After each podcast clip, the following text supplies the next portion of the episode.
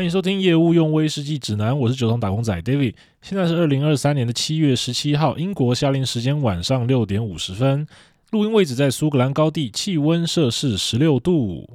这个礼拜的节目啊，又差点又要难产了啊！原因是为什么呢？哦，因为周末有空的时候呢，啊，都把这些有余裕的时间拿来追剧。起先是呢，在吃晚餐的时候啊，女友就说要哦看个剧来配晚餐哦，他他在看这个这个叫什么？这个那部叫什么？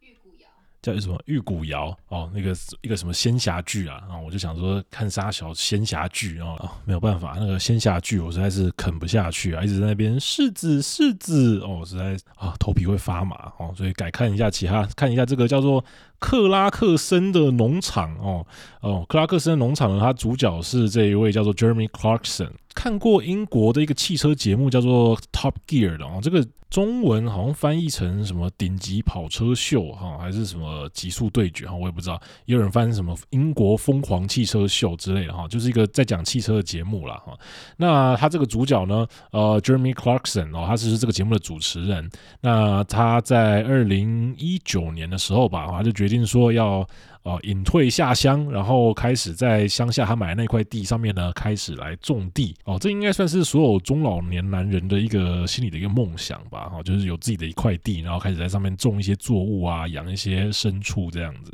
然后这个 Jeremy Clarkson 呢，啊，凭借着他以前对这个汽车的这个熟悉度啊，哈，他马上他就去买了一台这个 Lamborghini 的拖拉机啊，然后就用这个拖拉机呢，开始了他的一系列的从耕种啊、播种，然后还去养。养了一些羊啊，然后羊又生了小羊，还要帮他们接生。那另外又开了自己的这个农家小铺，这样子就是摇身一变变成一个啊传统的这个英国乡下农夫的一个生活啊。哦，听到这种乡间生活的纪录片，大家肯定会想说，这是不是又是一部这种小春日和风格的哦，这种乡下的恬淡生活型的这种描绘的纪录片啊？哦，但其实刚好相反哦，他这部片比较像是在描述这个啊农村生活的各种艰辛啊，还有各种荒唐的事情啊。哦，这个节目的主轴呢，就是这个在都市生活已久的这个主持人啊，他到乡下要开始他乡下生活的时候，各种华丽的出包啊，然后各种侧干打胶啊，哦，因为他一下这个农用机械坏掉啊，然后一下又被羊踢到他卵蛋啊，然后哦，身边的农夫口音又非常重，完全无法沟通哦，就是这种各式各样的在农村生活里面会遇到的这种笑料了哈。哦，除了描绘这个务农生活的辛苦呢，也不忘记要偷酸一下英国。各地的这个公家机关，还有各个人民的官僚主义，还有保守啊，哦，就像是他里面有拍到的啊，就是这个主持人呢，他想要开一间农家小铺哦，他想要贩卖一些在自己的农地上面种植出来的这些作物啊，结果呢，被就被周遭的居民给反对啊，理由是说他怕这个店一开啊，会影响到他们这些居民原本的生意啊。然后呢，好不容易这个店的申请的建造发下来了，结果盖完了这个农家小铺以后呢，又被当地的市政府发函警告说，你这个农家小铺你不能使用铁皮屋顶，你必须要使用跟当地呃比较传统的建筑比较相符的这种石板屋顶，你才可以跟当地的建物融为一体啊。哦，这个相信很多有在欧洲或在英国生活过的听众呢，应该都是很能感同身受啊。他们的公部门就是常常这样子哦，咕咕摸摸，K K 嗨嗨。现在其实英国这边啊，不管是英格兰也好，苏格兰也好，哦这边的农业其实都算是蛮规模化的了哈。也就是说，呃，其实就是少数人拥有非常大片的农田，那呃也是由少数的这个佃农呢去耕作，用非常机高度机械化的方式去耕种非常大面积的农田这样子哈。那呃在规模化的同时呢，这个专业化分工的也非常的详细哦。假设说像呃你播种的话呢，你可能就有专门请人家来帮你播种。那你如果是收成的话呢，你有专门的收成的机械来帮你做收割。那甚至呢，像你在呃牧羊啊，在剪羊毛啊，然哦，或者是说修理这个围篱啊，这一些工作都是外包给专门的人员去做处理了。所以算是一个非常高度机械化，然后大规模而且分工非常详细的一种呃农业方法。可即便如此啊。呃，像我之前讲过的，在英国这边的农业呢，还是非常的仰赖这个天气，还是非常看天吃饭的哈。像他们节目里面呢，他就讲到说，他在播种的时候啊，连续下了八个礼拜的雨啊，哦，导致他的这个冬大麦的播种的时程就被延后了。这样，那在收成的时候又遇到干旱啊，农作物的产量也因此减少了很多。所以你在这边呢，如果你有机会遇到农夫的话，你就会听到他们一直一直不断的在抱怨天气啊。那不是因为说他们在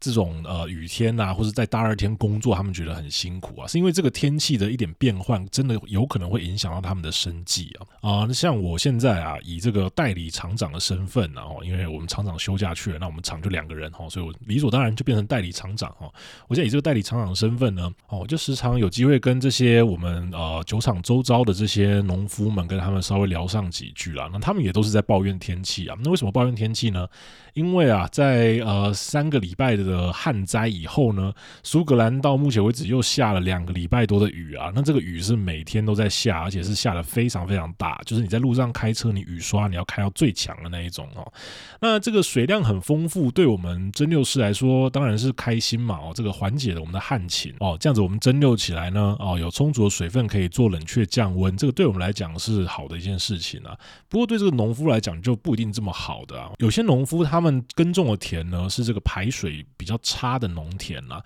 那这些农田呢在累积了两个礼拜的雨量以后呢，目前已经开始在淹水了啦。那淹水就会影响到他们在这个田上面所种的这些作物嘛。那另外呢，就是说这种乡间小路啊，哦哦，苏格兰的路我们之前有稍微介绍过啊，就出了名的烂哦。那这个路呢，基本上你下一点雨上去哦，不用一个小时的雨，大概它就开始积水了啦。目前可以说苏格兰各地路积水的状况也是非常严重，那这个也是会影响到他们农夫的拖拉机的一个进出了。哦，所以常常听到这些农夫们的抱怨啊，哦，也是心里会为他们感到有点不舍啦。我们蒸馏威士忌这一行呢，自古以来都是跟农业密不可分的一个产业了哈。从以前我们呃一起共用这个水资源，然后到呃他们种植的大麦被我们拿进来作为威士忌原料使用，到这个威士忌的副产品这个麦渣呢，再交回给这些农夫去饲养他们的牛羊，还有这个威士忌制作上面呃最后所产出的一些废水是交。要有这个农夫去呃做最后的处理，去把它撒在田里面哦。这些跟农夫们的务农生活呢，都是算环环相扣的了哦。这个三大原料呢，自古以来都是取于自然嘛哦。当然，虽然现在这些呃大麦啊，还有酵母啦，都是有专责的公司去做生产了哦，比较工业化一点了，由专这个专业生产者来取代农夫的角色。可是呢，其实威士忌酒厂呢，还是与周遭的农田的关系是非常的密切的啦。至少我们都是一样都在看天吃饭的一个产业啦。威士忌的终端消费者呢，如果在威士忌供应不稳的时候呢，你们看到的会是缺货嘛？看到会是价格的浮动。那对我们生产者来说呢，我们跟农夫一样啊，天气只要一有变动呢，我们看到的是减产，我们看到的是停产。我们跟农民算是站在同个阵线上面的啦。所以呢，以前如果我在高速公路上面开车赶着上班的时候，看到前面有一台拖拉机，它开时速三十英里在那边慢慢跑，哦，以前我都很不耐烦啦。那现在转个念一想，诶，他可能这些农夫他是正在为了我们以后威士忌可以用到的这个大麦原料而辛苦的在奔走，在努力啊。哦，这样子想就心里就比较。安安慰了一点啦，然后也觉得说，哎，身边的人其实都为这个威士忌产业做出非常大的一个贡献。总之就是这个克拉克森的农场啊，这个好像在 Amazon Prime 上面才有，不知道 Netflix 好像没有啊。不意外啊，现在 Netflix 真的是跟乐色没什么两样啊。所以呢，如果各位听众有兴趣想要看的话呢，呃，你要么可以上 YouTube 去看那个各种的盗版电影讲解这一类的东西啊，不然呢，你就装个 VPN 吧。哦，你有听过 NordVPN 吗？啊，没有，这个没有要业配了哈，就不鼓励，但是可以理解哦。大家自己去想办法去看这部片啊，叫做 Clarkson's Farm 克拉克森的农场。好，马上就进本周的威士忌新闻速览。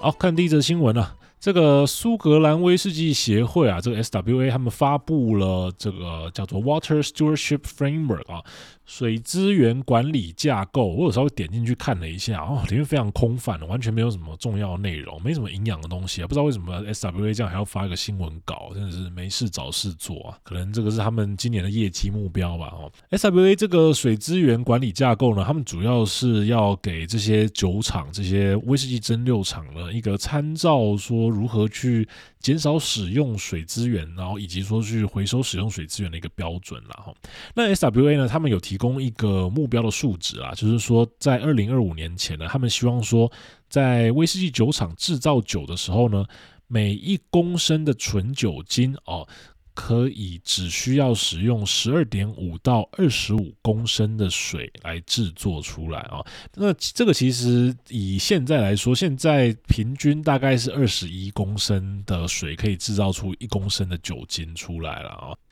苏格兰这边的威士忌酒厂的用水呢，主要有三种方式可以去取得。第一个就是酒厂钻地下水井，然后去抽取地下水来做使用。那第二种呢，就是说酒厂由这个自然环境里面的山川、湖泊、河流哦，这些地上水呢，来作为他们酒厂所需要用水的来源呢。那第三种呢，当然就是这个一般大众使用这个自来水了啊。比较靠近市区的酒厂，他们就会直接使用自来水，会比较方便了。酒厂在生产威士忌的时候，水主要用在哪些地方呢？第一个就是我们之前讲这个 liquor 的部分了。liquor 就是说这个水它最终是会变成威士忌的哈，就是说我们在糖化的时候用的这个热水哦，加到我们的麦芽里面这个热水，这个部分叫做 liquor。另外呢，还有我们清洁用水哦，清洁用水就是举凡说你要清洗你的糖化槽、清洗你的发酵槽、清洗你的蒸馏器，或者清洗你的酒厂的地面啊，或热水槽或其他等等等的器具哦，都是使用这个。清洁用水哦，这个 cleaning water。那酒厂第三种用水呢，叫做冷却用水哦。那这个冷却用水呢，就占所有用水的百分之七十五以上哦。所以其实最大宗酒厂使用的水都是用在冷却上面啊。那冷却就是我们之前有提过的嘛，这个糖化的时候呢，你必须要把这个麦汁冷却到可以投放酵母菌的一个温度哦。这个地方就需要冷却用水。那还有呢，你在蒸馏的时候呢，这个蒸馏出来的酒精蒸汽，你必须要把它冷凝起来，变成一个液体，才有办法把它注到橡木桶里面。那这个冷凝的过程之中呢，就会用到非常大量的冷却用水哦。所以这是为什么说冷却用水会占酒厂的所有用水里面大概占百分之七十五左右了。那我们从这个威士忌制作流程从头到尾走一遍，你必须要把这个热水加到你磨好的麦芽里面哦，这是第一个需要用到水的地方。加到磨好的麦芽里面，你糖化完毕以后呢，抽取出来这个麦汁，你必须要把它冷却哦，这个地方也需要用到冷却用水。那我们之前有稍微讲过，说有些酒厂呢，他们会把这种冷却用水再循环作为下一道的糖化用水来使用哦，这个就是一种回收再利用的一个方法啦哦。那哦，你糖化完毕，你的糖化槽你需要去清洗嘛？哦，或者说你的发酵槽在注入麦汁之前呢，你也需要去做清洗。所以这个时候清洗呢，也是需要用到水的。那你在这个酒汁发酵完毕以后呢，你把这个酒汁运到蒸馏器里面。那你发酵槽底部所残存的这个酵母，这个酵母也是会含有一些水在里面的哦。那这个也会是作为一个废水来做处理掉。酒精的蒸汽经过冷凝变成新酒，那没有经过冷凝的这些，就是我们。之前提过这个 pot ale 还有 spent lees 啊，这些就是酒精度在大概百分之二到百分之一以下的这种啊，我们说的这个废水啊，这个也是酒厂需要额外的去做处理的一个部分啦。那另外呢，蒸馏出来的新酒，有些酒厂他们会加水，把它从原本的大概七十十几度、七十度左右，把它稀释到六十三点五度，然后再装到橡木桶里面去。那有些酒厂呢，他们会直接就把七十几度或是七十度的新酒直接就装到橡木桶里面，他们就不再做稀释了。如果你要做稀释的话，你就必须要额外再添加水进去里面。那这个也是啊酒厂的用水的一部分。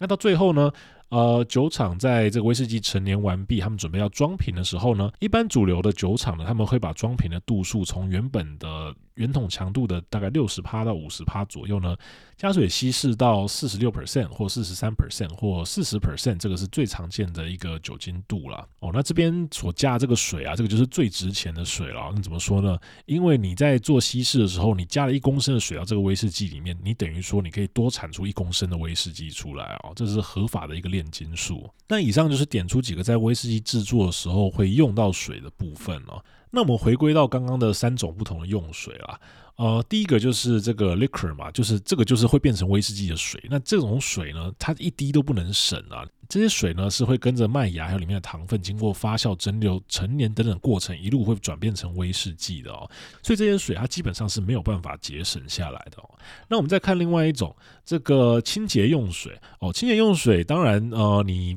可以省水啊，可是可能就洗的比较不是那么的干净啦。那另外一个做法就是说，你把这个清洁过这个酒厂里面器具的这个用水呢，你再去做一件处理，然后再回收，再运用在酒厂的其他地方哦。那这个。地方它可能它可以使用这个 RO 逆渗透，逆渗透大家应该就是很熟悉啊，这就是一种污水处理的方式。那另外还有一种就是厌氧菌处理哦，这个我们就不多谈了，主要就是用一些细菌把这个水里面的一些有机物把它分解掉，让这个水比较干净一点，可以再做其他方面的运用。那这个就是主要酒厂可以多做的一个废水处理的一个程序啊。那我觉得 SWA 他们可能现在是着重在想要提升酒厂处理这一方面的废水的一个量能啊。可这方面的废水其实量没有到那么的多。多啦，说实在话哈，你基本上你在冲洗你的酒厂器具的时候，你就是拿一根那个好苏贡，然后把它这样喷一喷哦，然后这些水它就会流到一个收集槽里面而已。它其实用水量不会那么的大哈。那如果你为了要处理这一丁点的清洁用水，然后去耗费了大量的能量在上面的话，那我觉得这看起来也没有说环保到哪里去了，自己的一点浅见了。主要最大都还是我刚刚讲的这个冷却用的水了。那冷却用的水呢，基本上你从不管是呃地下水井，或者是从河流、湖泊啊这地方拿到的水，你运到酒厂里面经过冷却再排出来，它唯一改变的就只有它的温度而已，它不需要再做额外的处理啊。它基本上它里面的内容物它没有什么太大的改变，它不会受到什么样的污染了。所以其实这百分之七十五以上的这种冷却用水哦，我们需要注重处理的不是它的废水，而。是它的废热哦，这个水呢，它里面含有很多的热能啊。那这个热能呢，我们要怎么样再去把它回收再利用？这个才是酒厂现在最应该 focus 的一个议题了。可是这个是很现实的一个问题啊。毕竟说天气冷，然后你水温冷的话，你的酒厂的冷却效率就会高啊。那你使用的冷却用水就不用那么多。那相反而来，天气如果热，你的水温高，那你当然就要使用大量的这种冷却用水，才有办法达到一般冬天的时候可以达到这种冷却的效果嘛。这个就不是政府或是官方机构在那边喊喊口号可以解决的一个问题啊！天气热，你就是要使用大量的冷却用水啊，这是没有办法改变的一个事实啊。那当然，你也可以说哦，我从现在开始，我都要采取一个比较有效率的一个冷却方式哦。你所有的威士忌酒厂里面，所有有使用这个 warm tub 哦，使用冲桶的，即日起全部停用哦，全部改成可管型的冷凝器。那些什么有某某酒厂他们用这个 Morton refrigerator 的哦，用这种老式的这种冷却器的啊，停用啊，全部改成热交换器。把这个威士忌酒厂里面所有的传统的啊没有效率的机器全部停用，全部换成最新的设备。是吃屎吧？是谁要屌你啊？所以我觉得这个 SWA 他们出的这个很空泛的这个规章哦，真的是不知道要干嘛了。我猜他们应该是想说，先软性的自己先出了一个规章出来，然后呃，可能未来呢有政客他们哪一天他们想要找这些威士忌酒厂开刀的时候，他们说：哎，我看到你们这边用水用得很凶哦，那我觉得你们要限量哦，我开始要做一些规范下来给你们哦。这种以环保之名行屠杀威士忌产业之实的各种政策啊，其实，在目前左派的这个 S N P 执政的苏格兰当下哈，呃，其实已经发生过非常多次啊。之前也有讲过嘛，像这个泥煤禁采令啊，还有这个退瓶费政策啊，现在虽然是暂缓实施啊，可是也不知道哪一天会再卷土重来哦。啊，必须说，现在的左派政府实在是对威士忌产业呢啊，不是说非常的友善啊。哦，所以这个规章看似是好意啦，实质上可能是为了政府当局未来呃介入有一个比较好的一个借口了哈。好，我们再看下一个新闻，纽西兰的这个 Porcono 威士忌酒厂，他们试出了全世界第一瓶的这个 Totara。哦，这个叫做纽西兰罗汉松木桶的威士忌啊，呃，我们知道苏格兰威士忌呢，我们法规上是只允许使用橡木桶来作为威士忌熟成的木桶啦。那在这个世界另外一端的纽西兰呢，还有澳洲呢，哦，这个我们以前啊都说是这些是罪犯流放的这个化外之地啊，在现在呢，在一个苏格兰威士忌蒸馏师眼中看来，这些地方也是化外之地啊。他们基本上他们威士忌的规范可以说是少之又少哈。跟大家分享一下这个纽西兰他们对于威士忌的规范大概是长怎么样子哦。纽西兰他们法规上面规定的 single malt，他们这个 malt 不只指这个麦芽哈，他们 malt 呢可以指任何有经过发芽这个程序的谷物哦，那你用这种发芽的谷物加上水加上酵母，然后不可以再添加额外的这个外源酵素哦。那呃，经过批次蒸馏。然后要使用这个铜制的蒸馏器哦，更有效的去吸附这个酒里面的这些硫化物哦，比较不会有这种硫磺这种臭臭的味道啊。他们的木桶规定必须要使用小于七百公升的橡木桶哦，这跟苏格兰是一样的啦。不过呢，他们这边就只规范说要使用木桶来陈年，他们就并没有说是使用橡木桶来陈年。陈年时间两年以上呢，就可以称之为纽西兰的威士忌了。那他们整个制成从糖化、发酵、蒸馏、陈年、装瓶哦，全部都必须要在纽西兰里面完成。呃，那这个是他们的 single malt 的规范了。那我们回到这个新闻这边哦，刚刚讲的这一间这个 Pokeno 酒厂哦，这个。啊，名字非常的奇怪啊，听起来有点像日文啊，还以为是 Pokemon 啊，不是啊，它叫做 Pokeno 啊。Pokeno 呢，这个酒厂它成立于二零一八年，然后 Pokeno 这个名字应该是从他们纽西兰的原住民这个毛利人的语言里面来的啦。哦，他们这个酒厂呢，他们有使用这个波本桶，然后有使用一些的雪莉桶啊，主要是这个 Oloroso 跟 PX 两种雪莉啦。另外呢，也有使用红酒桶来作为他们威士忌的熟成。不过他们近年来呢，也开始在找寻一些纽西兰在地原生的树种来制造木桶，然后再试着利用这种木桶来陈年他们的威士忌。呃，他们有试过什么呢？他们试过这个曼努卡哈，曼努卡这个叫做麦卢卡啦哈，有一种花蜜叫做麦卢卡蜜哦，那据说是对于呃身体有一些特别疗效还是什么之类的哈，啊、那不管。曼努卡蜜呢，就是由蜜蜂去采取这个曼努卡这种植物它的花蜜来做成的一种蜜了哈。那这些 Pokeno 酒厂呢，他们就曾经尝试使用这个曼努卡树的的木材来作为他们的木桶的原料哦。那另外他们也曾经试过用这个纽西兰圣诞树啊，这个大家自己去查一下它长什么样子啊。它这个毛利语叫做 Pohutakawa，Pohutakawa。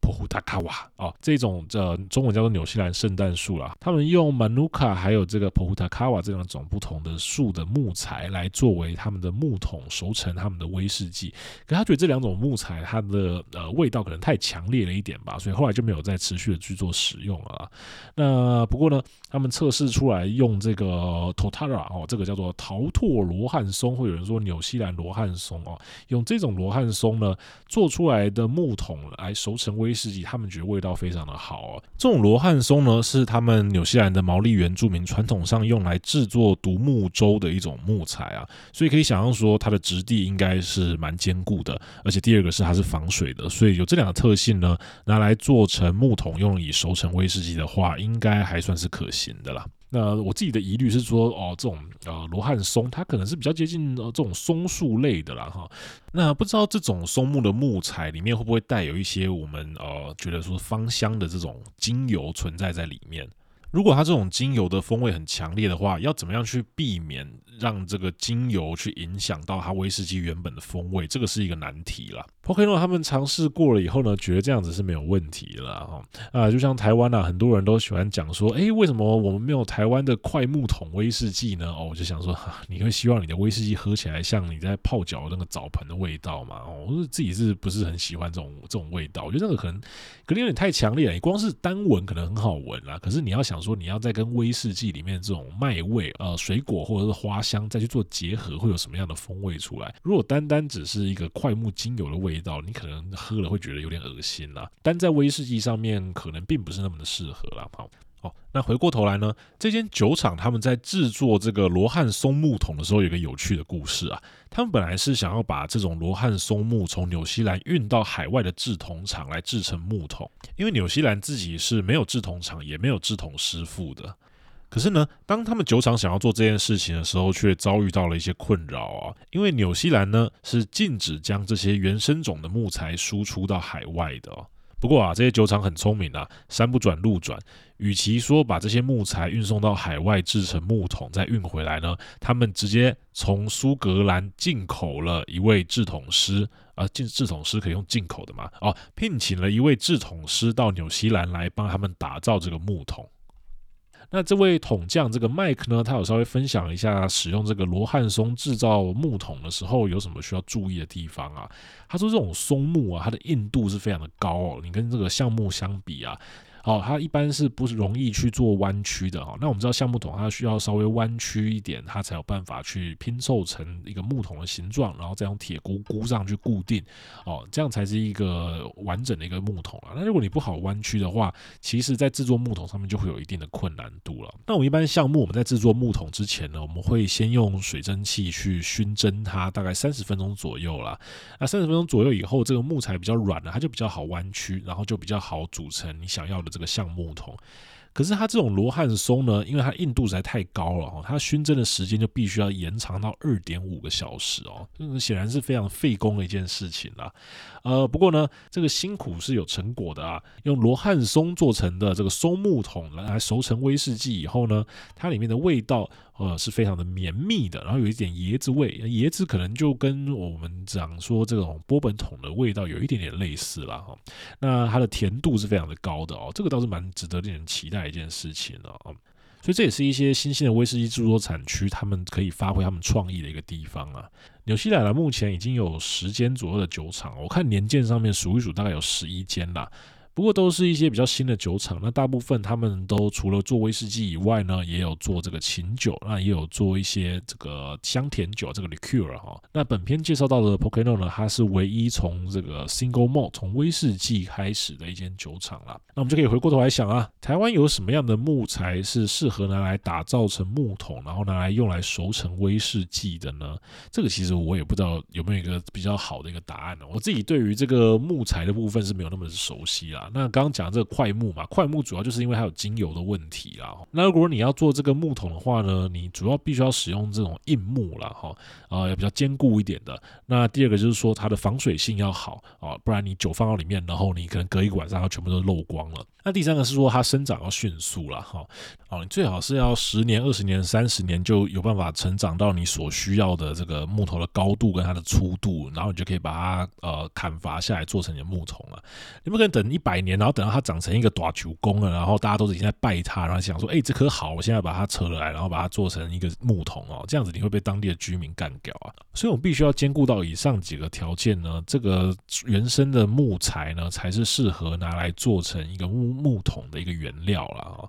呃，我自己觉得在台湾啦，其实我们对于呃林业的发展哈，算是没有非常的重视啦。那林业本身呢，也是停滞了非常非常多年了。那这个很直觉嘛，毕竟林业就是啊，这观感不佳嘛哈。那台湾比较麻烦的是说，因为台湾位处在亚热带地区啊，我们这个阔叶林里面其实。呃，它里面的物种是非常的丰富的哦，它不像这种温带地区，它的针叶林，它物种相对来讲单一很多，所以你要砍的时候，你比较不用担心这个生物生物多样性的相关的一些问题啊。那你在台湾的话，你可能就真的必须要要砍一棵树之前，你要去衡量这棵树它对于这周遭的物种的影响哦，才有办法去决定说要不要去砍这棵树啊，所以稍微比较难一点啦。哦，那我唯一想到可以安心的把它全部砍掉，就是这个黑板树啊，因为每次呃这个黑板树开花的时候都有个小尾啊，以前那个在高中的时候，教室外面就种了一排黑板树啊，那黑板树我们学生时代就俗称叫做臭臭花，这大家应该都不陌生了。每年只要这个黑板树开花的时候啊，这个教室里面的这个汗臭味，再加上教室外面这个小味啊，这就是属于青春的一种味道。可惜的是，这个黑板树它本身的汁液是有毒的，它可能不是那么的适合拿来作为这个熟成威士忌的一种原料了哈。所以呃，要找出属于台湾自己的原生的威士忌木桶的话，我觉得这个还是值得大家稍微去想一下的哈。可是黑板树的部分可以先都把它砍掉了哈，这个点我是百分之百举手赞成的哦。消灭臭臭花不分你我他哦。那以上就是本周的威士忌新闻速览。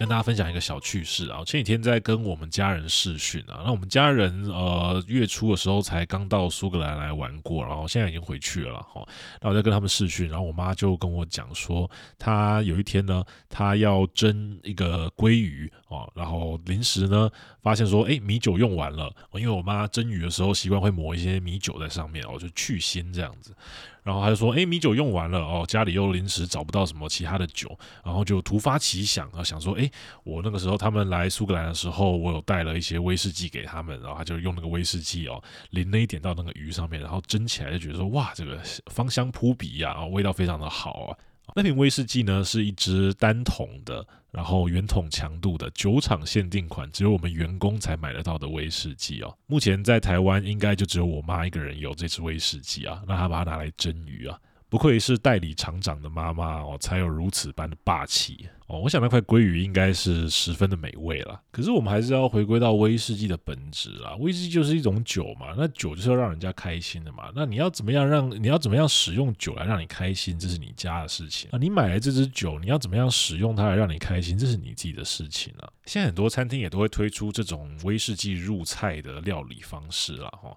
不过哦，用到这种单桶然后圆筒强度的威士忌来入菜的话，规格可能稍微高了一点啦。不过也没有关系啦。哦，毕竟是妈妈吃的开心是最重要的。那讲到这个礼拜的主题哦，这个礼拜本来要继续讲发酵讲下去的哦，不过这个发酵的东西好像稍微多了一点哦，目前还在编排，说看要怎么样呈现给各位听众会稍微好一点。哦，那也不知道要做什么内容，然后就想到说，之前有一些听众啊，还几个听众还不少啊，都有在敲碗说，呃，希望 David 呢可以再用这个 podcast 的时间呢，就是品一些酒给大家稍微介绍一下，让大家稍微听一下哦。那所以呢，就诞生了这个新的企划，这个企划目前还不知道是什么名字啊。哦，不过主要呢，这个企划宗旨呢，就是帮 David 把自己的酒柜把它清一清啊。呃，虽然现在没什么钱买酒啦，不过 David 的酒柜里面还是有非常多这种呃二十 CC 啊、三十 CC 的这种小样品。那有些是酒厂他们慷慨的捐赠的一些小样品啊，那有一些是哦去他们酒厂拜访的时候顺道带的一些伴手礼啦啊，那都是小小支的这个酒。那也不知道有什么机会可以好好的来喝这些酒啊，我来品尝一下啊，所以就想说，诶，那趁这个机会把自己的橱柜里面这些小样品把它清空一下哦，不然放在那边啊，心头空两把些阿杂的哦。好，那跟大家介绍一下，今天要帮各位品尝的这个酒厂的几支威士忌哦。这个酒厂呢，哦，当然是我最喜欢的这个艾雷岛的酒厂之一啊。这个奇侯门酒厂 k i l h o m a n 啊，哦，这相信大家在之前节目上面也听过我称赞他们酒厂不少的话了哈。那呃，这个酒厂呢，在去年的时候有去拜访过一次哦，所以就在他们那边就带了几个小样品回来哦。那他们的样品呢，也蛮有趣的哈，我。大家可以去看一下这个 IG 或者是 Facebook 上面的照片啊，他们这个小样品，他们就是放在一个小纸箱里面，然后呃，每一瓶小小的，它每一瓶是二十 CC 哈，那二十 CC 这些小瓶子呢，就全部丢在一个纸箱里面去，然后你就自己去里面去挖宝啊，去看，那你就可以捞出像哦这边捞到了的几瓶啊，跟大家讲一下哦，这个第一瓶是这个百分之百艾雷，然后它是过 PX 雪莉桶的哦，这个奇侯门。然后另外呢，有捞到呃。这几个都是艾雷季系列的啦，哈，这个 Fish Isle 的二零一九年版本，然后还有二零二零年版本，然后还有二零二一年版本的哈，它就全部都放在一个纸箱，然后你就自己去里面寻宝，那蛮有趣的。所以呢，就这个借这个机会呢，算是开箱，这不是开箱啊，这叫开瓶啊，开瓶来喝一下，然后跟大家分享一下这几瓶酒的味道。那先跟各位打个预防针啦，毕竟我不算是受过太多的专业的品饮的训练啦。那我也不是调和师啊，我也不是品牌大使。所以我可能不是很知道如何把这个酒的风味包装成一个呃消费者会喜爱的一种方式呈现给大家哈，这个地方跟大家说一下抱歉了。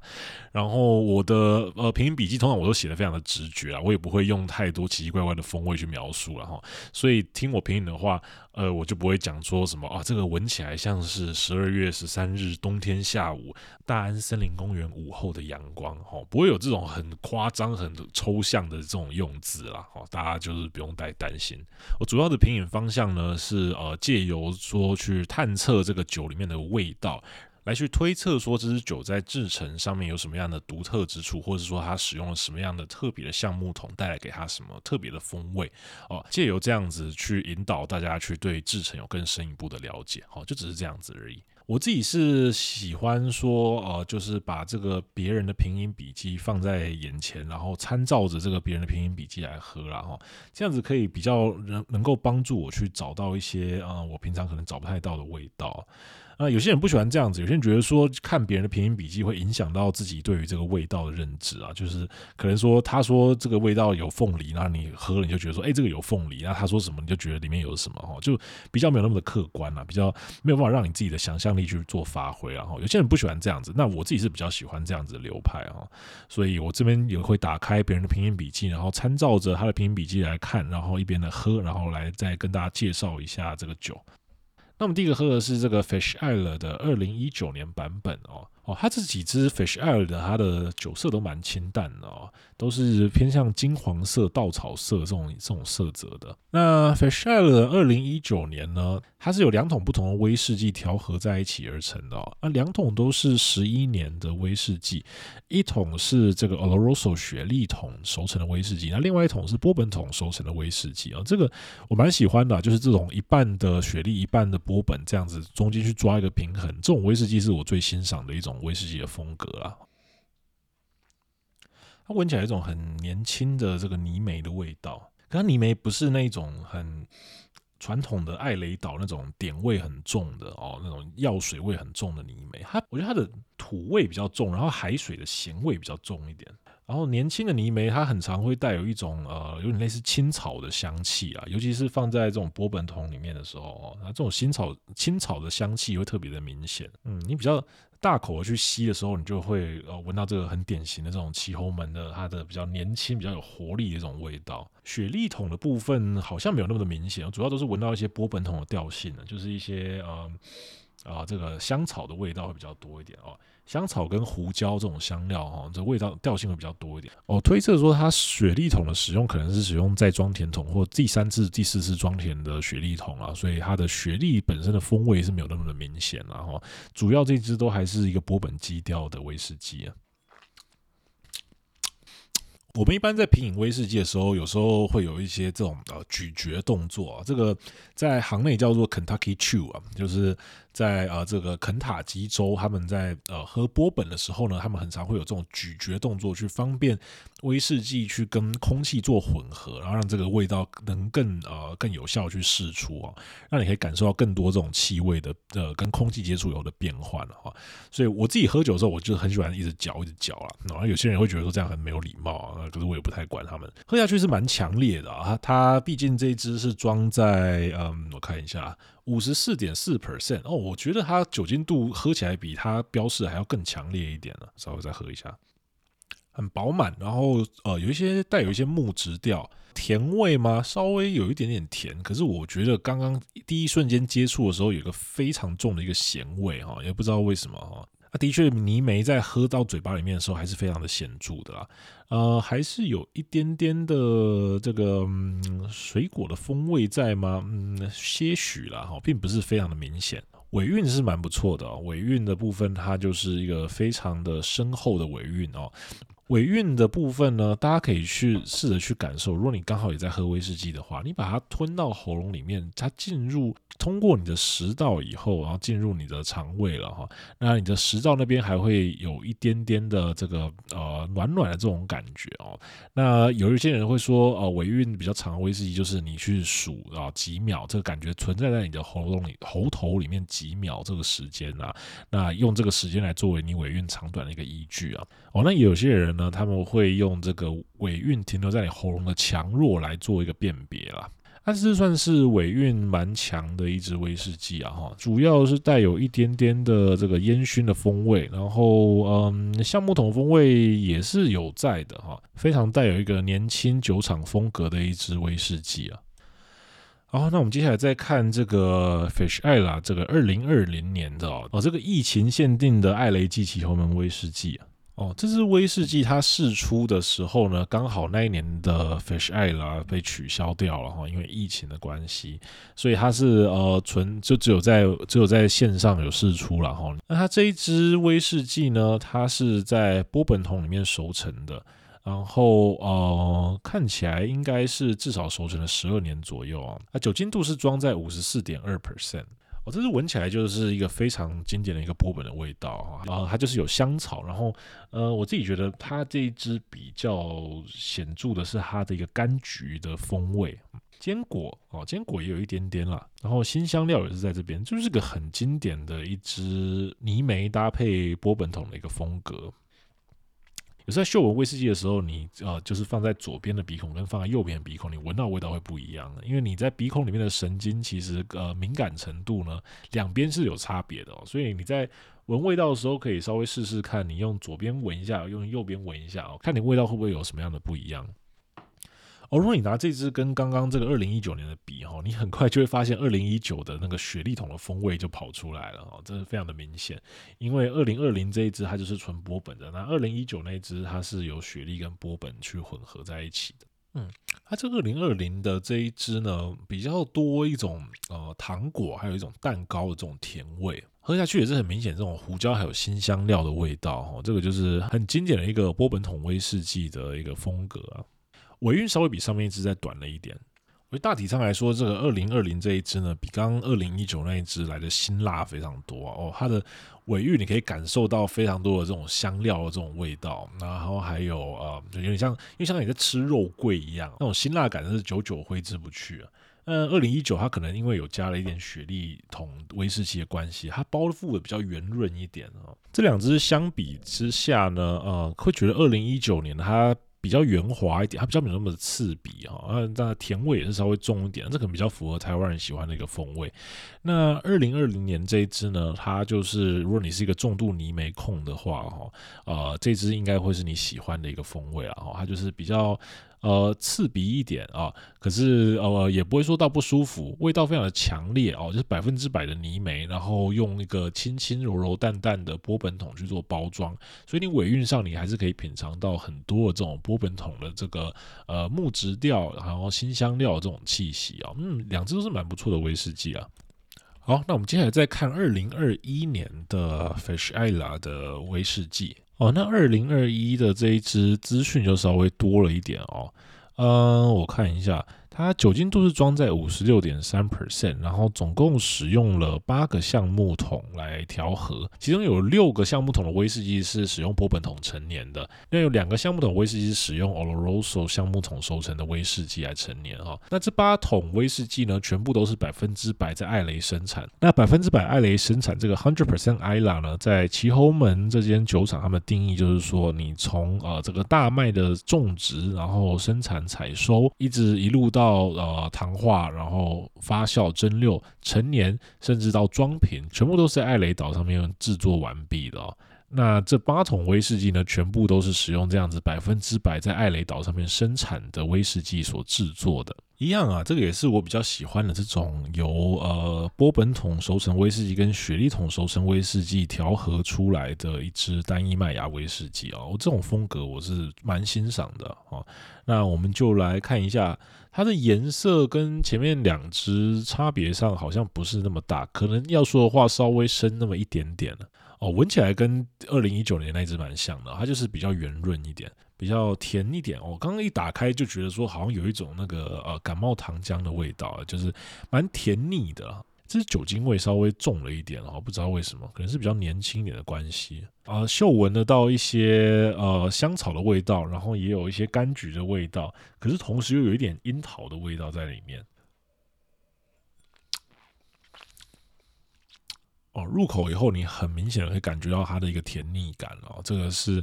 应该就是它的雪莉桶的威士忌的功劳了。尾韵的部分稍微单调了一点哦，就是哦，我觉得它从头到尾都稍微有点偏甜了，然后反而说这个甜呢有一点掩盖住它的呃这个泥煤本身的表现了。当然它泥煤味道还是非常的好哦。可是，嗯，因为可能是雪莉桶在这支里面稍微突出一点啦。那在喝完前面两支以后呢，再喝这一支，你就会觉得说你的味蕾被这个呃雪莉桶威士忌甜味去做包覆住了哈，那反而就没有办法尝到呃比较细致一点的风味了。所以我们在喝威士忌的时候哈，通常如果你一次要品饮很多不同支的话，我们一般会建议从无泥煤，然后从波本桶比较年轻，然后酒精度比较低哦这样子的威士忌开始，然后慢慢。的呢，往后走呢，你才去品尝这种比较重雪莉的，或是比较重泥煤的，或是原酒这种酒精度比较高一点的哦。这这样子的威士忌，这个放在比较后面再来品尝，你的味蕾才比较不容易去疲乏啦。啊。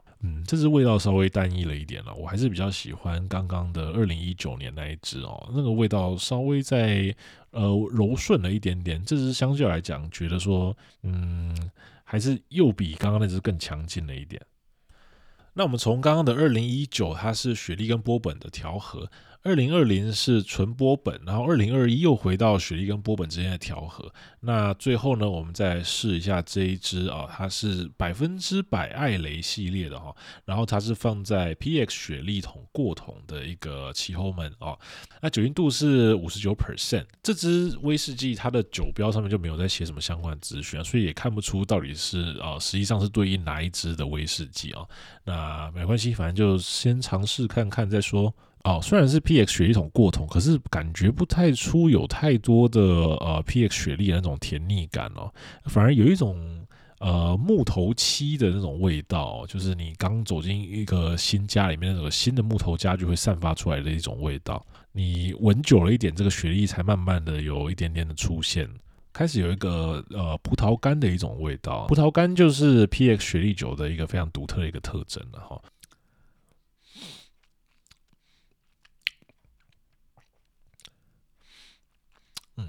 喝下去，在味蕾上面，这个葡萄的味道就很明显了，呃，甚至说有一点那种麝香葡萄的这种很甜腻的，非常的，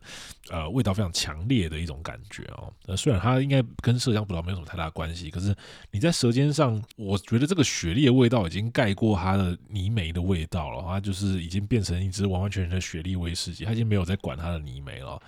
一般做的好的呃雪莉跟泥煤的搭配呢，它会产生一种很奇妙的，有点像是这个烟熏火腿，或者我们这种吃的这种熏肉，或者是有点烟熏鲑鱼的这种味道，那是非常特别啊、可是在这支里面好像比较没有那么的显著啊，没有找到这样子的味道，尾韵上。呃，很奇怪的，稍微短了一点啊，不知道为什么。哦，这是感觉有点雪莉的风格太过强系了哦，这个没有办法啦，如果你用这种 PX 雪莉虫来做过桶的话，很难去避免这样的一个状况发生，因为 PX 雪莉虫它本身就是一个非常味道强烈，然后呃非常甜腻，它很容易去盖掉你威士忌本身的一个味道啊。所以我自己不是很喜欢说威士忌你前面辛辛苦苦做出来，然后啊放在桶子里面陈年了这么久以后，把它全部都丢到 PX 雪莉桶里面去过桶，那这样子其实扼杀了很多威士忌比较细致的一些风味哦。我还是觉得说应该要用这种呃 PX 雪莉桶熟成的威士忌作为你威士忌调和的这个原料啊，作为一种点缀啊，让它去带给你原本比较辛辣感的威士忌带一点甜味进去给它，让它整个整体喝起来更柔和、更平衡哦。这个才是呃 PX 雪莉桶做出来的威士忌它的比较好的一个使用方式啊，而不是说直接就放在 PX 雪莉桶里面熟成，然后让整个 PX 去盖过威士忌本来这个呃麦香也好，或者它发酵的味道也好，这样是蛮可惜的一件事情。嗯，不知道是不是因为被雪莉酒盖过去的关系，它的泥煤味道转换成就是我刚刚讲的这个青草的味道比较多哈，就比较没有那种啊、泥煤那种烟熏的感觉在了。好，那喝完了这四瓶酒呢，就来下一个简单的结论好了啦。呃，其实我们这间酒厂它毕竟是比较新的一间酒厂，所以它的酒的酒龄都不会说到特别的高啊。呃，不过呢，如果酒龄没有特别高的话，这个对呃生产泥煤威士忌酒厂来说，其实也是一个不错的一个表现了。就是说，它的泥煤可以带有一种非常强烈、非常年轻的一个风格啊。这种风格的泥煤威士忌，它可以去适应很多不同的橡木桶的类型，然后去变换出不同的味道来。好比说，我们刚刚喝到这个二零一九还有二零二一的呃 Fish Isla 的这个系列呢，都是以波本桶还有雪莉桶两种不同威士忌去做调和的哦。那它做出来的风格就会比较圆润一点。那像二零二零的 Fish Isle 呢，它是纯波本桶的部分，在使用纯波本桶熟成的状况下呢，其后门它的泥煤味就会非常的显著哦。那对于喜欢泥煤威士忌的朋友来说，这个就会是很适合它的一支威士忌。呃，反倒觉得说这个最后喝的这一支啊，百分之百艾雷，然后在 PX 雪莉桶里面熟成的威士忌，它的甜味稍稍的有点盖过其后门本身的特色了哈。因为前面三支其后门的 Fish Isle 系列威士忌呢，你都可以在里面找到一丝丝这个麦芽这种麦香味哦。可是反倒是在最后这个百分之百艾雷这个 PX 雪莉桶过桶的威士忌里面，它的这个麦芽甜味有一点被掩盖过去了哈。这个是稍微显可惜的一个部分了啊。不过大体上来说呢，这四支的表现都还算不错。然后呃，我个人最喜欢的应该还是这个 Fish Isle 这个二零二零。年这支哦，纯波本桶熟成的威士忌，这支充分的展现出了其后门它年轻强劲的一种酒厂风格啊，我觉得这支非常的棒啊，我自己也蛮欣赏这种直截了当、直接使用波本桶熟成的威士忌哦。纯粹使用波本桶熟成的威士忌呢，好像并不是那么的受到青睐啊。但是我自己还是算蛮欣赏这样子的威士忌的啊。呃，那就分享以上这四支威士忌的品饮心得给大家哦。我觉得一次喝四支好像还是有点太多了哦，又要看资料，然后又要在这边跟大家解说这个威士忌的制程，好像呃稍微有点手忙脚乱哦。之后可能要稍微减量一点了。好，呃，不过就是这样子啦。如果各位听众对于这个新的企划有什么样的想法、看法、策略，建议哦，喜欢或不喜欢都上 Facebook 或者 IG 哦，稍微跟我分享一下。感谢收听业务用威士忌指南，我是酒厂打工仔 David，我们下次再会，干下了啦。